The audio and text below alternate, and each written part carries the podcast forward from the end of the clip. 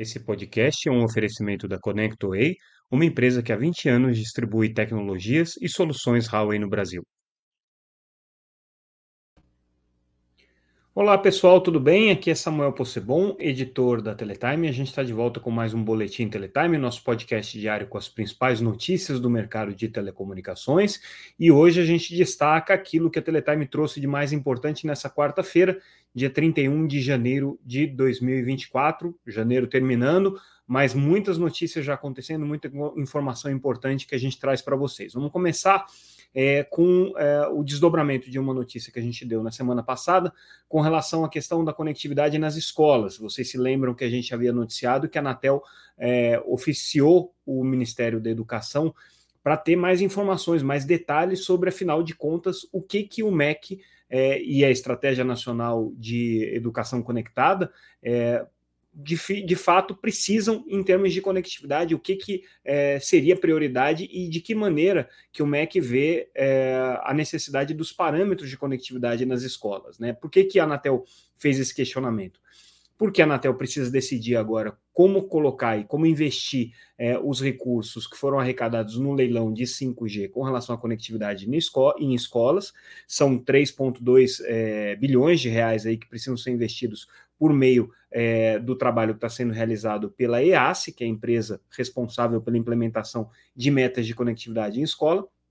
Só que existe uma polêmica sobre quais são, é, afinal de contas, né, os parâmetros é, que o MEC vem trabalhando. No final do ano passado, a, a, o comitê responsável pela Estratégia Nacional de Educação Conectada, é, se reuniu para decidir esses parâmetros. Houve ali uma série de é, é, discussões com relação a qual seria o parâmetro ideal de conectividade, como que você é, pondera as necessidades pedagógicas das escolas com aquilo que o mercado tem condições de entregar. E a Anatel uh, não teve, uh, até aquele momento, uma informação concreta sobre de que maneira que deveria proceder, até porque o Ministério da Educação eh, realizou um estudo e, e, apresentou uma nota técnica ainda no ano passado, dizendo para a Anatel: olha, a partir de agora você não compre mais equipamentos, você só invista em conectividade, você só precisa investir em conectividade onde não houver conectividade, enfim, algumas questões que ficaram bem aberto aí. Então, o conselheiro Arthur Coimbra havia feito esse questionamento sobre, é, afinal de contas, o que o MEC quer, o que a Estratégia Nacional é, de Escolas Conectadas, de Educação Conectada, efetivamente quer. E aí, é, o MEC finalmente respondeu, a gente teve acesso a essa resposta, ela foi apresentada também de maneira é, superficial na reunião da EAS, que aconteceu nessa quarta-feira, mas basicamente o que o MEC disse é o seguinte: nas contratações que vão ser feitas agora, não só pela Anatel, mas para políticas públicas de uma maneira geral, o mínimo que se pede são é, conexões de 20 megabits por segundo naquelas escolas que forem atendidas por satélite, é, e nas escolas que forem atendidas por conexão terrestre, pelo menos 50 megabits por segundo.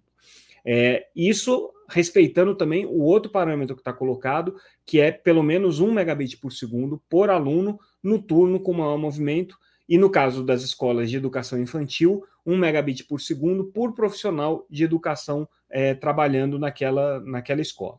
É, e aí o MEC também estabeleceu aí um limite máximo, né, é, que eu não entendi muito porquê, mas enfim, está estabelecido esse limite máximo de 1 gigabit por segundo por escola, né, como, como parâmetro de contratação.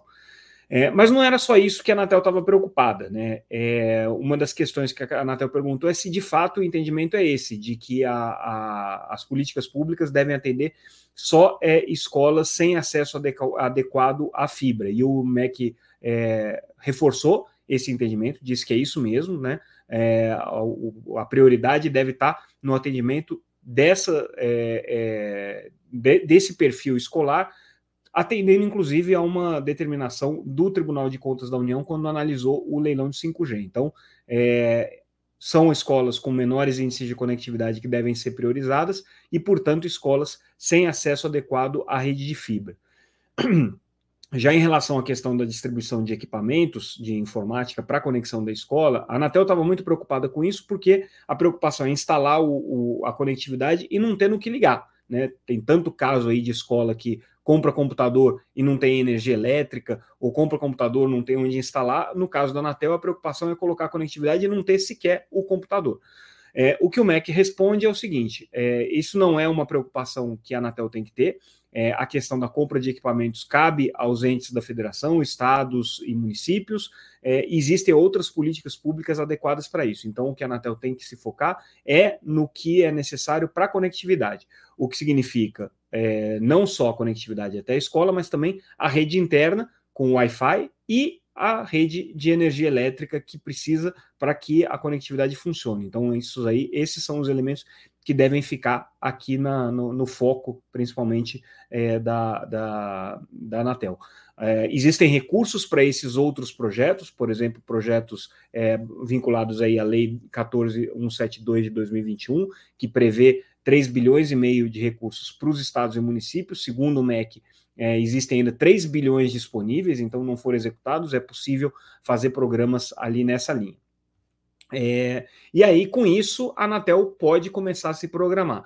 Ainda não está definido exatamente quando que a Anatel vai fazer a RFP para conectividade em escolas. Essa discussão aconteceu é, na EAS, mas o mais provável é que haja uma nova reunião da EAS para que esse assunto seja encaminhado. A EAS é a entidade responsável pela compra é, da, da, da a, a, reunião, na verdade, do GAP, perdão, é, para passar as orientações para que a EAS, que é a entidade responsável pela compra é, e pela licitação aí dessa, dessa conectividade, possa proceder esse, esse, esse certame é, e aí começar a atender efetivamente as escolas, porque por enquanto eles estão ali nas escolas piloto, são 176 escolas, né, se não me engano, é, mas o objetivo aí é conseguir já chegar logo de cara a 5 mil escolas, pelo menos nesse primeiro projeto. É, Outro tema que a gente traz no nosso boletim, que é importante e tem relação, inclusive, com o futuro das concessões de telefonia fixa, tanto da Telefônica, da Algar, quanto principalmente da Oi, né, que é o caso aí que está todo mundo olhando, é com relação ao que se espera né, do momento em que as concessões atuais terminarem em 2025. A Anatel já vem ensaiando né, um, um um, caminho né, de uma possível licitação, ela tem que preparar isso desde já. Ela, no ano passado, chegou a soltar um edital em consulta pública para esse tempo, é um edital que é, não atraiu sequer atenção do mercado, porque ele tinha condições ali tão pouco prováveis de serem aceitas pelo mercado que o pessoal não, não comentou muito. Mas aí hoje a Anatel preparou uma nova consulta, agora com a desregulamentação prevista é, para que o ambiente de telefonia fixa tenha é, uma carga regulatória mais leve que possa atrair é, novos investidores. E aí, interessante é que a Anatel está cortando uma série de regras que existem hoje para a telefonia fixa, aliviando significativamente a carga regulatória desse serviço, né? desde do, do, do, dos serviços é, populares, né, que a gente chamava de ICE, que era o acesso é, é, de, de baixo custo à telefonia fixa que na verdade nunca sequer pegou, né? É, é, o, o, regulamento de universalização do STFC, com a, a, a, a redução de várias metas, regulamento de tarifação, é, mexe nos dispositivos de remuneração de uso das redes, que é o, é, é, é a, o mecanismo de, de, relacionamento entre elas e as empresas de atacado, enfim, são várias regras aqui que a Anatel está cortando, quase 10 regras que ela está sugerindo cortar, e que supostamente vão trazer um alívio maior para um futuro prestador de telefonia fixa, caso é, a Anatel não consiga resolver o problema até 2025. Claro que a intenção da agência é conseguir fazer a migração das concessões atuais para autorizações, que as próprias empresas que já estão operando possam, por um tempo, continuar prestando serviço de telefonia fixa, mas, inclusive, esse alívio na carga regulatória pode ajudar até nesse processo de migração que a Anatel está buscando. É, é uma consulta que está sendo colocada agora.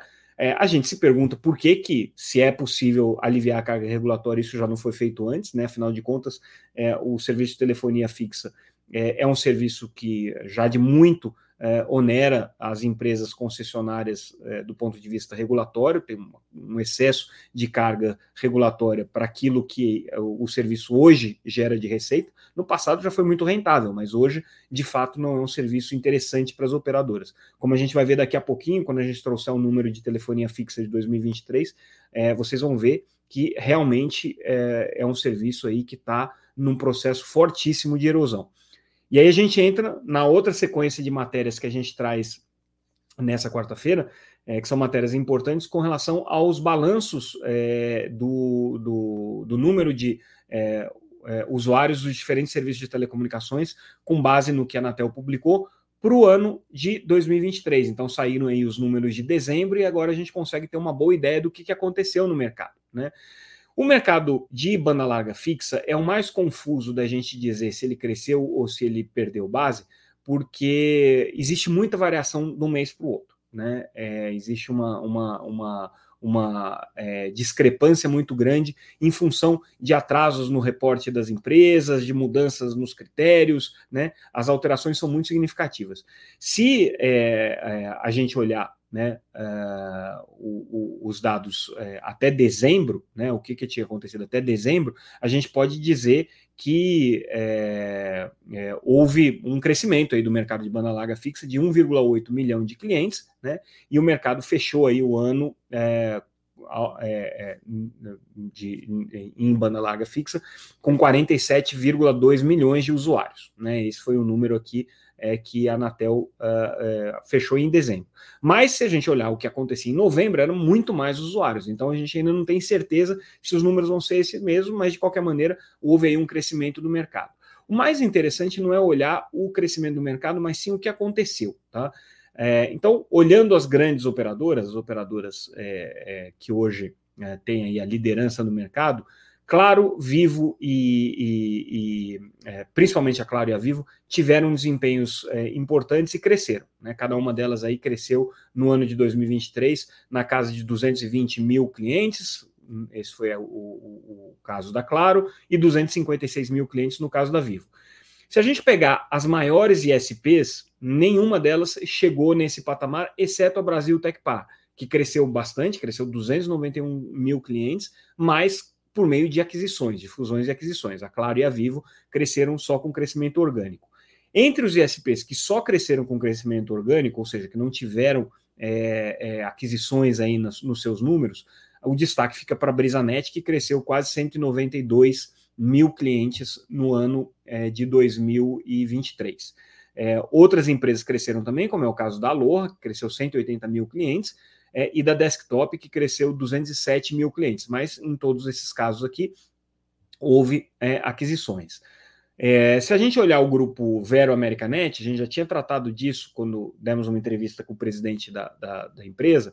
É, eles perderam base no ano passado, perderam cerca de mil clientes, né, de maneira combinada. Mas por quê? Houve um ajuste no final do ano é, com relação àquilo que era considerado adimplente ou não, e por isso eles fizeram um corte né, em relação a esses números reportados, o que não muda muito do ponto de vista é, financeiro para a empresa, mas de qualquer maneira são clientes a menos aqui.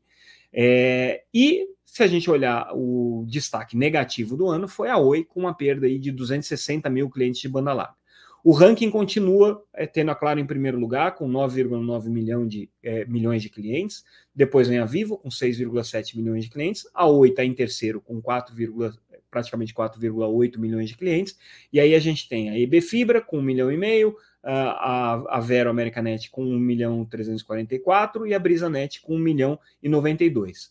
A desktop passou para o clube do milhão, já fechou aí o ano de 2023 com exatamente 1 milhão de clientes.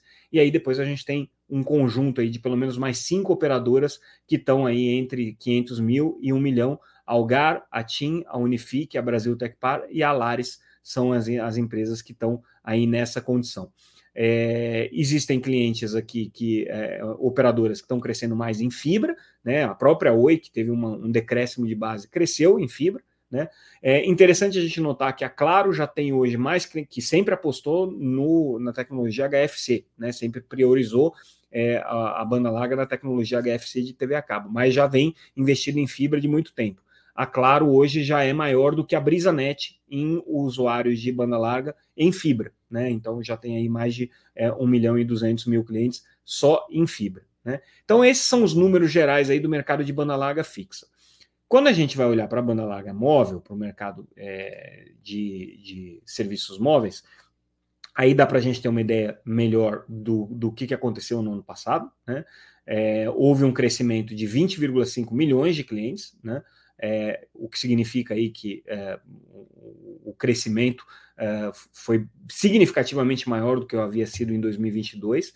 É, do ponto de vista, é, perdão, é, o, o, crescimento, o 5G chegou a 20,5 milhões de clientes, o que significa um número três vezes e meio maior do que era em 2022. É, o 5G sozinho cresceu 14,77 milhões de clientes só no ano do, de 2023. É, 75% desses acessos aqui são é, pós-pago, então é onde o, o, o mercado está crescendo. E do ponto de vista de market share, você tem Claro e Vivo praticamente empatadas ali com 37% é, por cento de market share, um pouquinho à frente a Claro com 37,6% e a Vivo com 37,1%, e a TIM é, com um share aí no 5G de 25,4%. Né? É, aliás, esses são os números gerais, tá? Aí quando a gente vai para o 5G, aí a Claro lidera com 42,9% das linhas em 5G, é, e é, a. Perdão, esse é um número. Eu estou aqui meio confuso, porque eu estou falando com vocês e ao mesmo tempo é, é, pegando os números aqui da matéria, tá? Então a gente acaba se embananando. Mas agora vamos voltar e falar os dados corretos aqui. É, no caso especificamente do 5G, Claro e Vivo estão é, empatadas ali em market share com 37%. No ano anterior, em 2022, havia uma discrepância. Claro, estava com quase 43% e a Vivo um pouco atrás. Então, significa que a Vivo cresceu em market share e a Claro reduziu um pouco. A TIM também cresceu em market share, mas está muito longe das duas primeiras aqui. Está só com 25%. Tá? Se a gente olhar é, em, em, em relação ao que está acontecendo no mercado como um todo, tá? aí sim, a gente tem é, 282, é, é, 282 é, cidades com rede 5G ativa, né? Então, isso aqui é um número que já está fechado aqui pela Anatel. E no mercado como um todo, é, contando todas as tecnologias, são 256 milhões de acessos é, móveis que a gente tem no Brasil em 2023 é, o que significa um crescimento em relação a 2022 de 4,3 milhões de acessos. Tá? Então, houve aí um aumento de 1,7% no mercado. Esse é, o, esse é o balanço aqui que a gente tem. É, agora, se a gente tirar desses números o, o, os acessos de machine to machine e IoT, aí o crescimento não foi tão significativo assim, não. É, aí a gente tem um mercado que cresceu só 330 mil linhas é, no ano de 2023. Ou seja, praticamente não está crescendo o mercado de banda larga é, nesse momento, quando a gente tira internet das coisas e quando a gente tira machine to machine. Ou seja, o que está crescendo é nesses é, dois segmentos aí. E claro, uma migração do 4G para o 5G, que isso está acontecendo de maneira é, bastante significativa. Então, esses foram os principais números do mercado móvel. Tá? Agora, falando do mercado de telefonia fixa, aí é onde a gente entra com a questão da erosão que está acontecendo de maneira bastante significativa. Segundo os dados da Anatel, é, o mercado como um todo é, perdeu 6,1% de base no ano de 2023, chegando aí a um total de 1,6 é, milhão de clientes a menos do que havia é, no, no, no ano anterior, e é, um total de mercado de 25,4 milhões de linhas ativas. Tá? As operadoras que operam na modalidade de autorização também perderam base, apesar de continuarem líderes, perderam base. Agora, quando a gente olha as concessionárias, aí realmente é, o, o, a queda foi brutal. É uma queda de 6% no mercado ao todo. Se a gente olhar é, apenas as, as, as concessionárias foram é, 12,4% a menos de clientes, né? É, e aí, se a gente olha ainda o que está acontecendo no mercado de cobre, né, de acessos por cobre, são 20%, praticamente 20% de conexões a menos. Então, é, o mercado de telefonia fixa aí está passando por um processo de é, é, redução extrema é, da sua base de erosão, né, o que só corrobora né, a tese de que é, esse mercado precisa ser reinventado caso ele vá continuar a existir. É interessante a gente notar que a telefonia fixa tem uma estabilidade muito grande no mercado corporativo, tá? Não tem a queda que está que tá sendo verificada no mercado é, residencial. Outro assunto que a gente traz importante nessa quarta-feira é a questão do uso da rede das operadoras de telecomunicações para a prática de espionagem. A gente está acompanhando aí esse escândalo envolvendo uma, uma suposta ala é, é, é, clandestina dentro da, da, da, da, Agência Brasileira de Inteligência, da ABIN, que é, fornecia informações para o governo é, com relação a atividades de políticos, jornalistas é, e uh, utilizando para isso recursos de espionagem. Essas notícias têm apontado é, para um uso da infraestrutura de telecomunicações. A gente já tinha tratado desse assunto no ano passado, mas hoje o que, que aconteceu?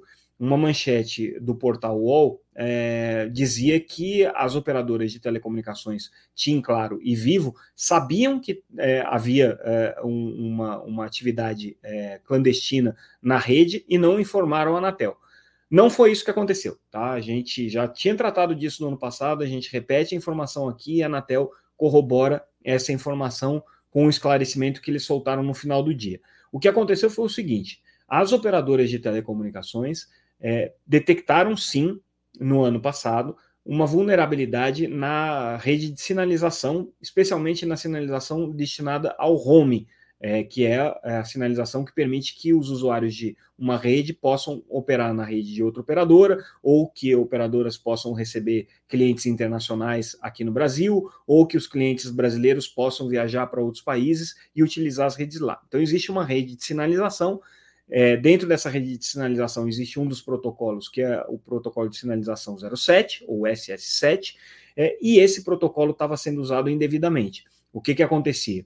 É, alguém com intuito é, é, malicioso, de má fé, fazia inúmeras requisições para as redes das operadoras de telecomunicações para saber onde estavam determinados números, né?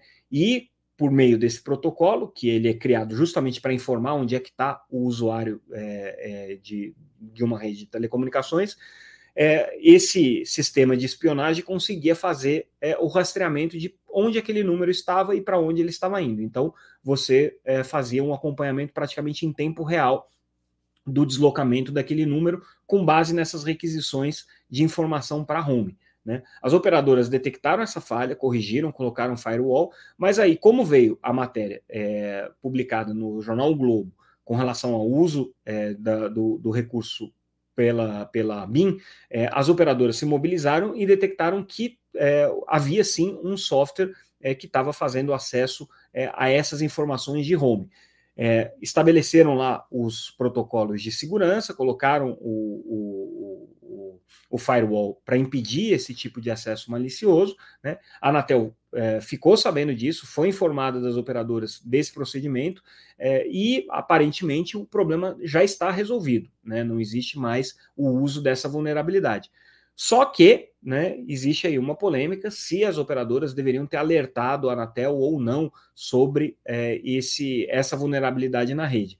O fato é que as operadoras é, até detectaram o problema, mas é, só ficaram sabendo que havia um uso ilícito desse, dessa, dessa vulnerabilidade a partir da reportagem do jornal, que foi também quando a Anatel ficou sabendo. Então, não houve nenhuma é, intenção das empresas aí de é, tornar é, o, o, os dados, a informação dos seus usuários das redes mais ou menos vulnerável. Assim que eles perceberam que havia um problema, esse problema foi resolvido é bom sempre a gente lembrar que as redes de telecomunicações usam protocolos muito antigos, né, anteriores à época da internet, anteriores à época da, das guerras é, é, é de cibersegurança, é, do, do, do, da arapongagem é, cibernética, é, e esses protocolos têm sim vulnerabilidades que, à medida que eles vão sendo explorados de, de maneira ilícita, eles acabam sendo corrigidos, né? É, pelos fornecedores e pelas próprias empresas de telecomunicações. Foi exatamente o que aconteceu. O problema é que existia um aparato estatal, uma agência de inteligência, que tinha ali um núcleo é, dedicado a fazer espionagem política né, contra adversários do governo, segundo as investigações aí que a Polícia Federal tem conduzido. Mudando de assunto agora, a gente traz a notícia de que o ex-secretário executivo do Ministério da Justiça, na verdade, deixou o Ministério da Justiça é, hoje, é, Ricardo Capelli, vai ser o novo presidente da Agência Brasileira de Desenvolvimento Industrial, a BDI. A BDI que tem sido um interlocutor importante aí no setor de telecomunicações, tem atuado de maneira intensiva é, na questão uh, do, do, da adoção de 5G pelas empresas brasileiras, da transformação digital das empresas brasileiras utilizando conectividade, é, e vai ser um, um, um, um personagem central nessa nova etapa aí do Ministério do Desenvolvimento de buscar essa política de neoindustrialização brasileira. Né? A BDI tem um papel importante porque é justamente a agência que fomenta o processo de é, é, é, ganho de competitividade na indústria e no, nos serviços no Brasil.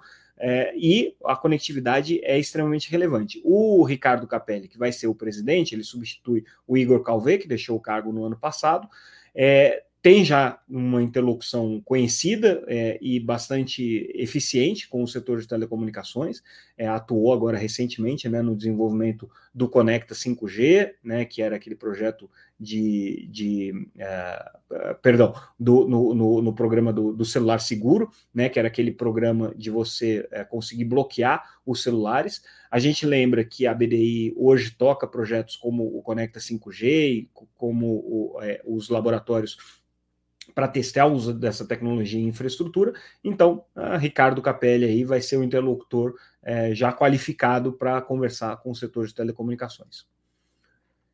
É, essa semana também é comemorada a Semana Nacional de Proteção de Dados e é, a, o Dia Nacional de Proteção de Dados, e aí a gente fez um levantamento junto às principais operadoras, Claro, Vivo e TIM, Claro, Vivi e Oi, a TIM não quis participar, mas a Claro, a Vivi e a Oi comentaram quais são as suas principais políticas hoje de proteção de dados e como tem se posicionado com relação a isso.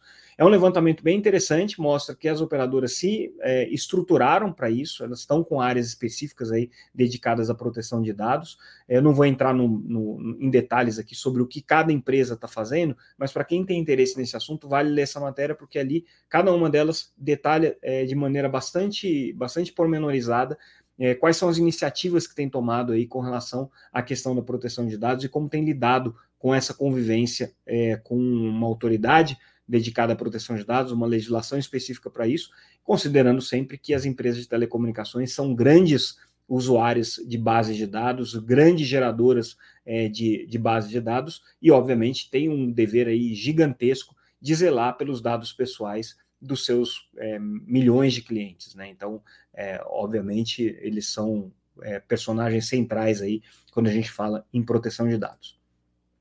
E a gente fecha o nosso boletim de hoje trazendo a, a notícia de que o grupo é, chileno Sonda está é, atuando agora também no setor de telecomunicações, criou uma nova vertical só para atuar no setor de telecomunicações.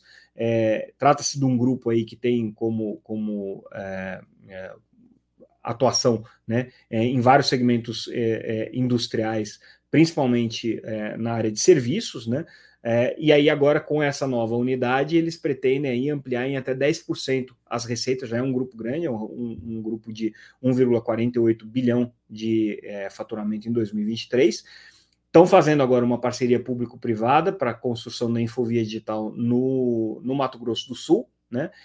e vão atuar com, com uh, é, projetos aí que envolvam é, elementos de rede. Então, é, é uma nova vertical que eles estão é, desenvolvendo uh, e, com isso, uh, apostam aí fortemente nesse mercado é, das redes estaduais, né, que são desenvolvidas em parceria aí entre as empresas, entre o setor privado e os governos dos diferentes estados.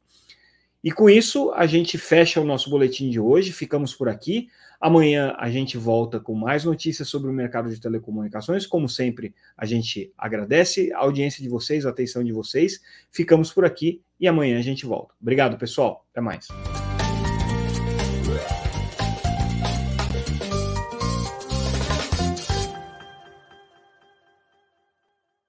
Esse podcast é um oferecimento da ConnectWay, uma empresa que há 20 anos distribui tecnologias e soluções Huawei no Brasil.